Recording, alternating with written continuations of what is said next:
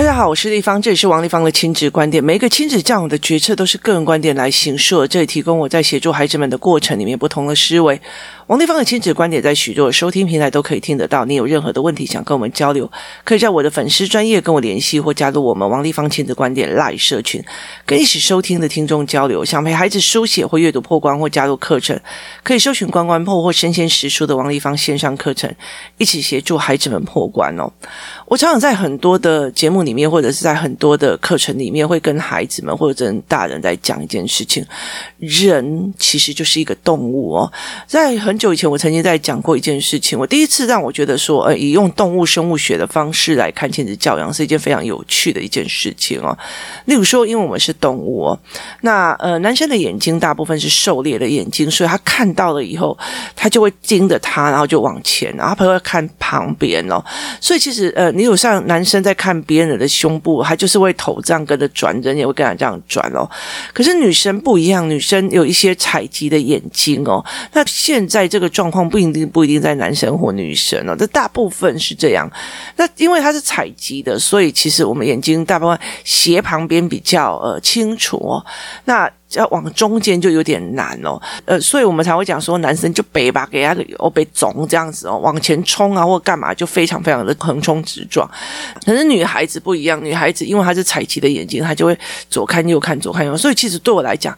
女生很难教哦，女生很难教的一个很大的一个原因，就是因为你永远都不知道她 catch 到她心里面的东西到底是什么。例如说，男生他如果看到别人这样子在捣蛋，他眼睛在看着你，就大概知道他等一下也会学人家在捣蛋哦。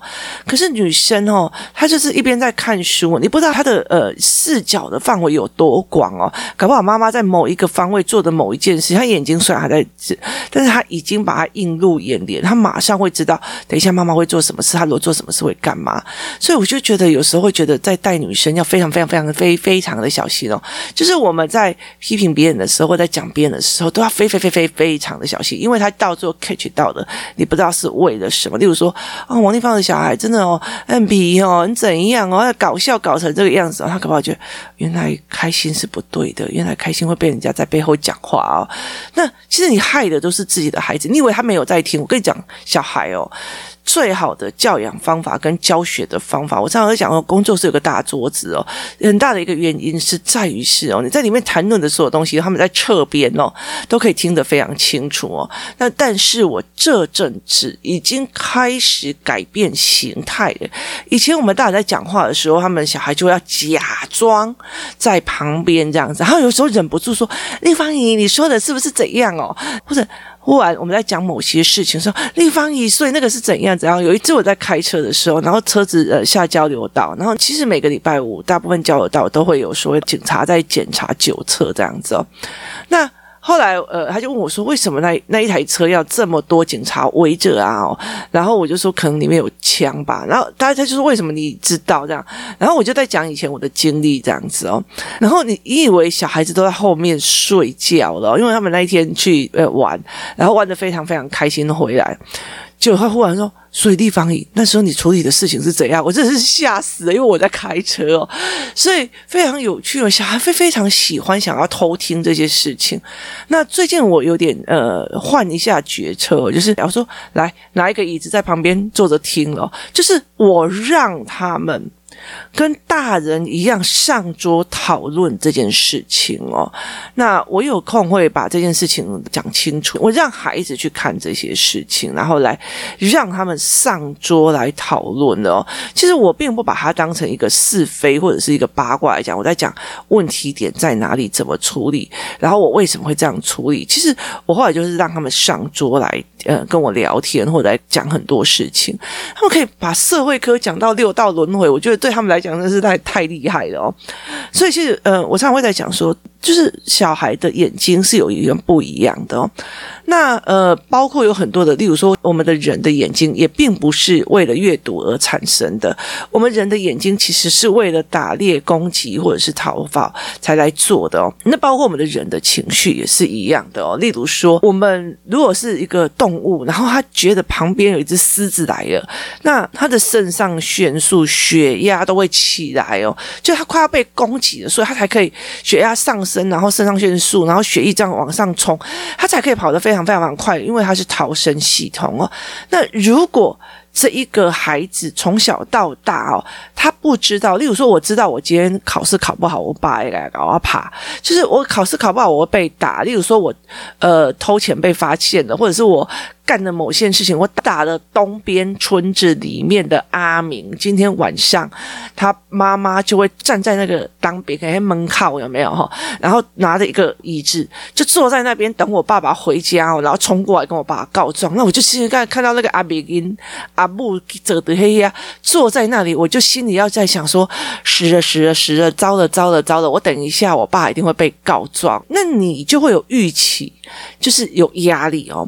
可是。其实，呃，家暴一个很大的压力在于是，我们会认为我不知道哪时候危险会产生。像我爸要打我，我大概会知道我做了什么事情，我就会被打哦。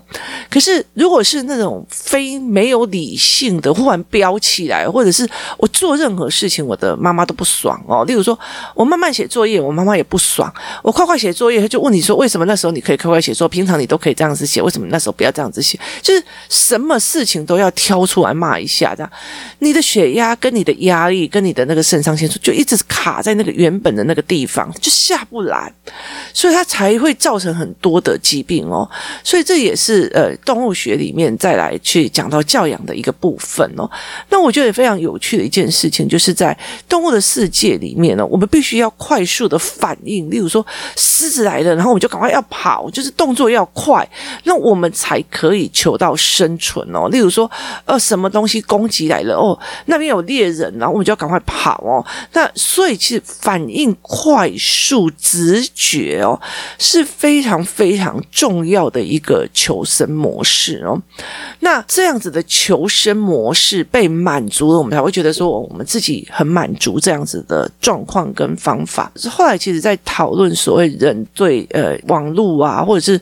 电玩啊，手游的上瘾症，是因为我快速的，我快速的做出决策哦，对方这个军队要打我，他拿着那个冲锋枪要打我，我马上打回去，然后我再丢一个手榴弹过去。好，因为我快速的按下那个使用键，所以我忽然得到满足的那个满足在于是。我保护了我自己，我我做了一个逃生的机制，好，所以它满足了我们属于动物学里面的那种呃那种什么保护的或者是反击的。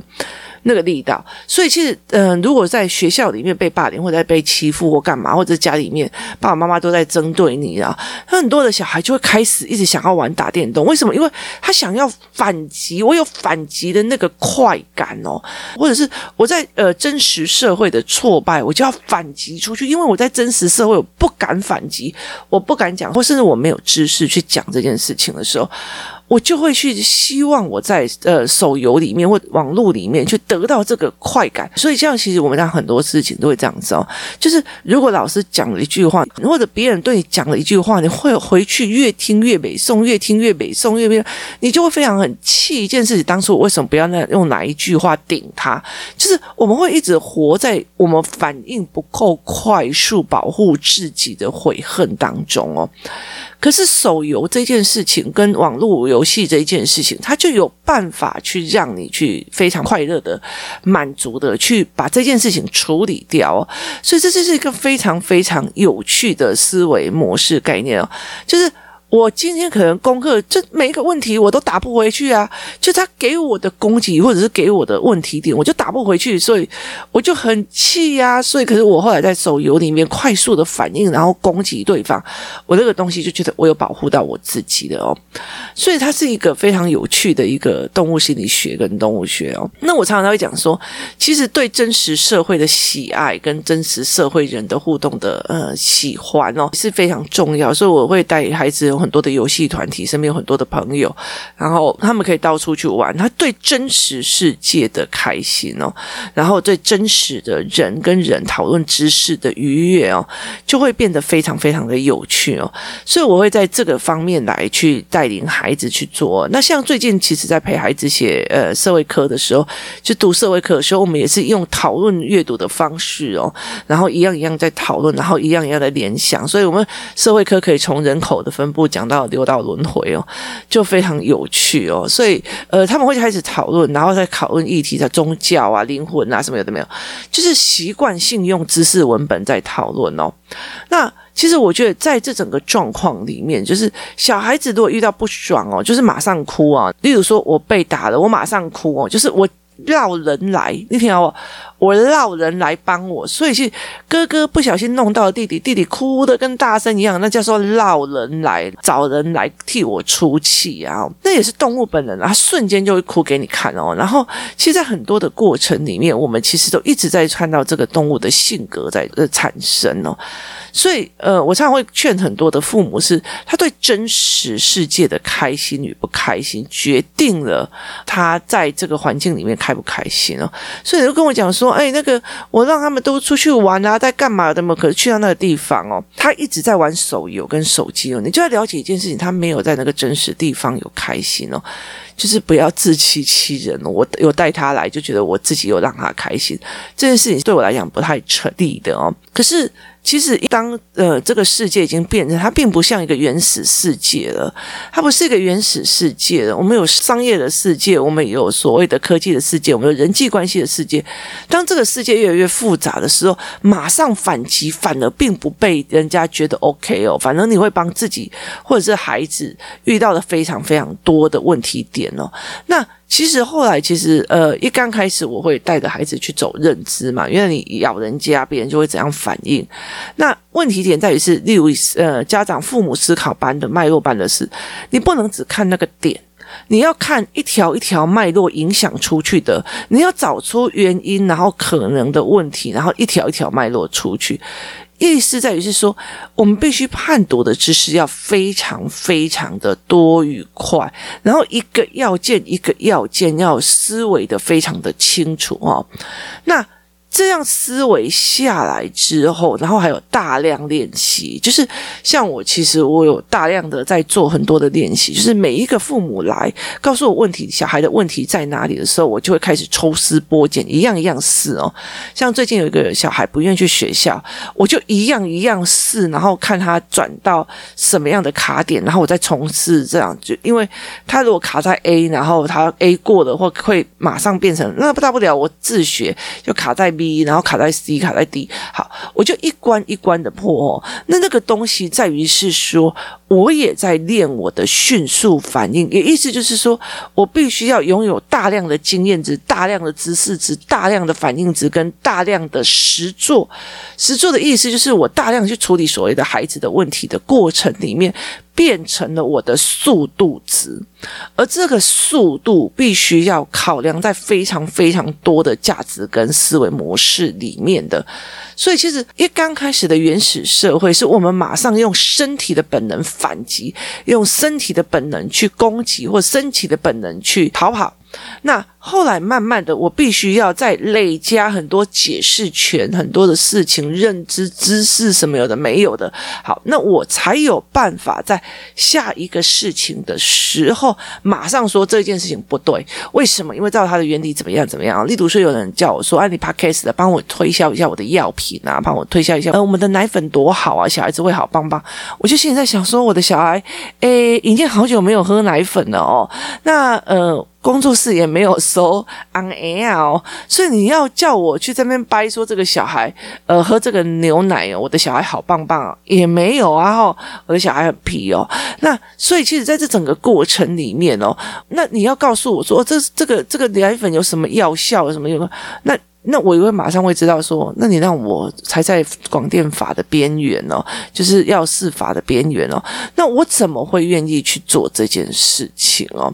所以，其实，在这件事情是非常非常有趣的哦。例如，你在台湾来讲哦，你如果要生产一个产品，你是不可以讲疗效的哦，因为我们台湾有以前有很多的那种所谓地下。公布电台哦，然后再卖药啊，卖什么？后来导致很多人洗肾啊或问题哦，所以他后来就写说，你不能涉及到疗效哦。可是他们常常有一些很多灰暗的暗示心理学的部分在跑哦。那非常有趣的一件事情，就是在国外有时候，你如果要卖这个哦，你要疗效，你要用举证。就是要科学的证明说，哦，例如说我这个面膜弄下去，我的皮肤多好，或干嘛？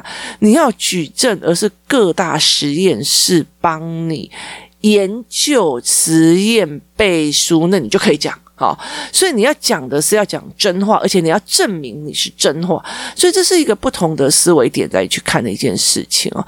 所以其实当别人来跟我要求说，哎，你的 podcast 要不要接个广告啊？哈，然后讲什么什么什么的时候，我就说 OK 啊。其实对我来讲，我是一个创业者，如果呃我的 podcast 能够让一些就是说呃就是想要曝光的产品，好的产品可以帮孩子的产品，我其实都很 OK。但是其实很多的时候，我必须要。很多的概念跟，比如说，我知道我他在让我在踩在广电法的踩在药事法那个红线上，那这个东西你必须要反映出来，要不然的话，其实很多的这样助理就跟我讲，立方有一个那个什么呃某某公司要跟你合作啊，怎样怎样怎样，然后我就说呃那个 mail 给我看一下，然后看一看，我说这不行，这个我会触碰到呃药事法，我会出这种高广电怎么法，所以其实你必须要。这个东西就已经在前面理解了，这快速反应这是攻击，快速反应这是陷阱，快速反应这是干嘛？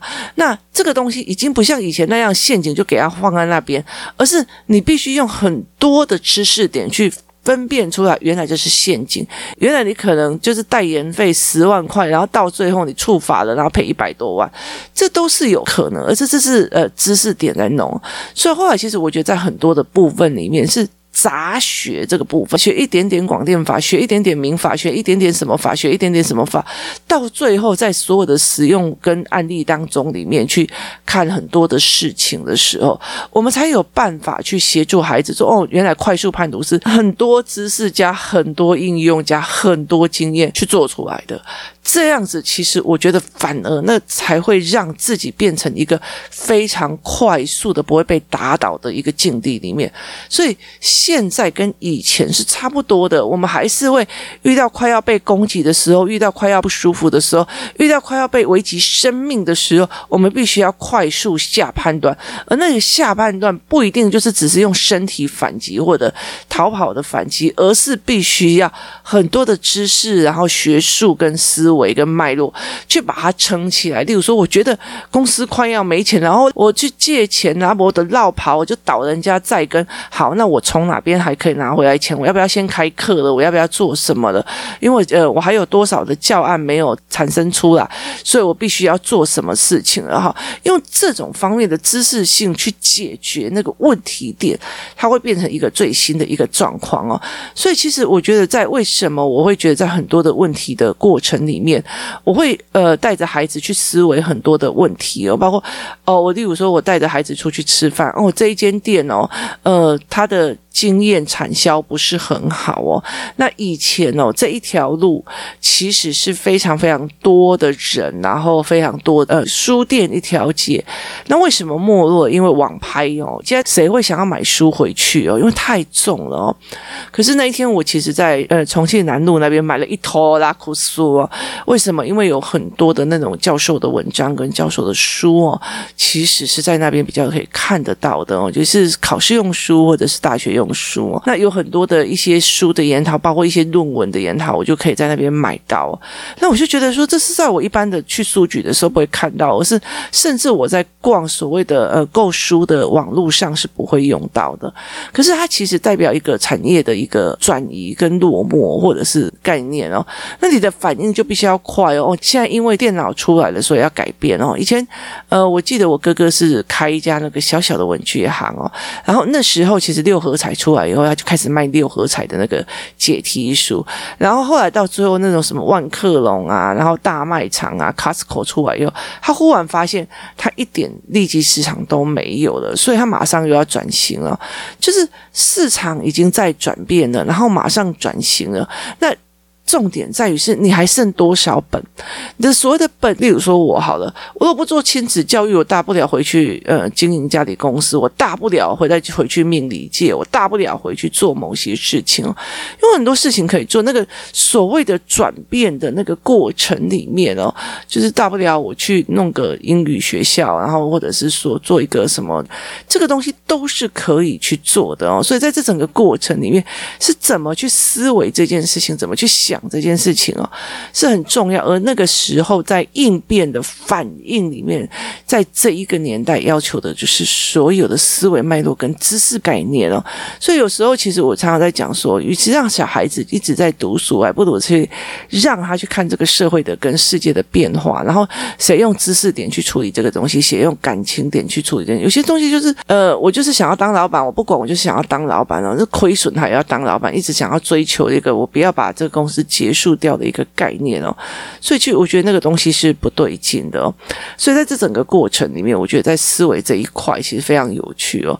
那小手游的状况也是，我们人都是一个动物的性格哦。那与其在这个过程里面，例如说这一个人对我讲这一句话，他对我做霸凌的或者排挤的东西，我有办法反击回去哦，我就会觉得哦，我保护了我自己哦，而不是我在学校被欺负回来一直打手机哦，然后一直一直在过程里面得到那个杀戮的愉悦哦。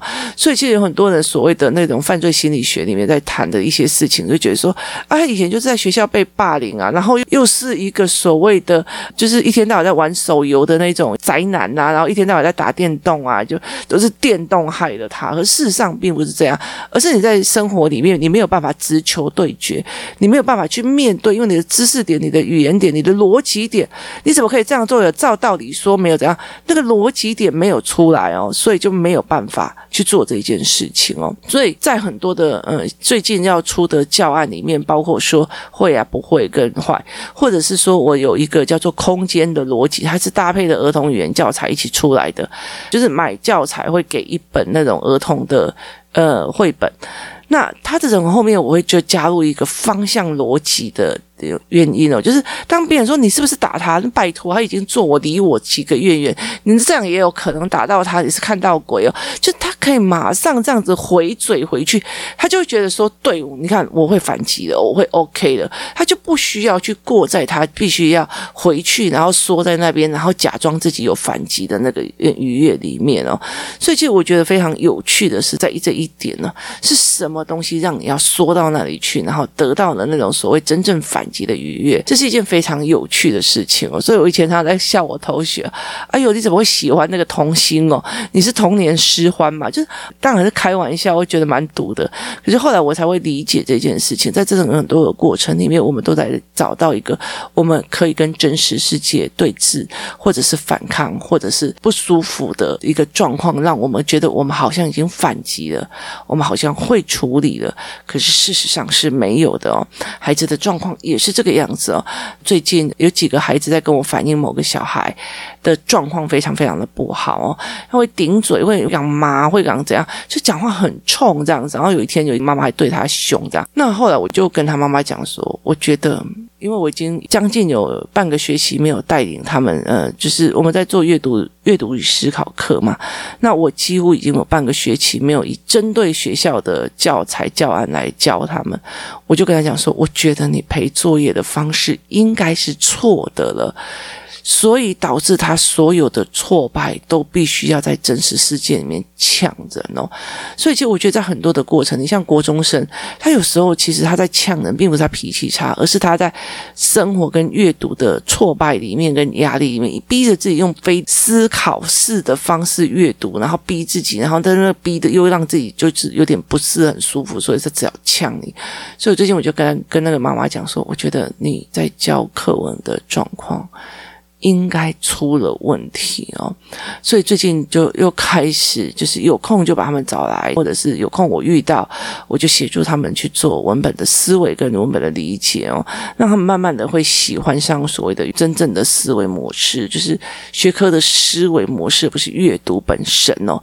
所以慢慢的在做这一件事情哦，就是当他开始已经反击很多事情，他开始已经弄的时候，就要知道他到底在逃避的是什么，他在哪里想要找。到一个反击跟应付的一件事情哦。当你觉得学校这件事情、读书这件对你来讲，嗯，还好啊，没事啊，很简单啊，我干嘛的时候，其实我觉得你就不会有压力，也就不需要反击什么，不需要为了生存会觉得说我就要马上打回去拿到。马上拿到那种真正解决问题的快乐，所以其实有很多人在讲说，哎，其实如果你真的是功课很好的人哦，那其实有时候就是因为我解题解得很快，这件事情对我来讲就好像一些攻击或干嘛。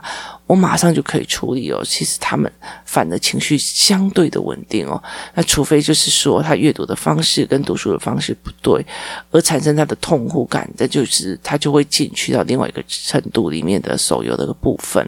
这也就是大家应该要思考的哦。今天在讲呃所谓的沉迷电玩的过程里面，跟动物性，跟我们在怎么看动物对很多事情的反击是什么样子来看这件事情哦。呃，值得我们一起去思考看看，然后去想看看这件事情到底是怎么样的一个原因呢？今天谢谢大家收听，我们明天见。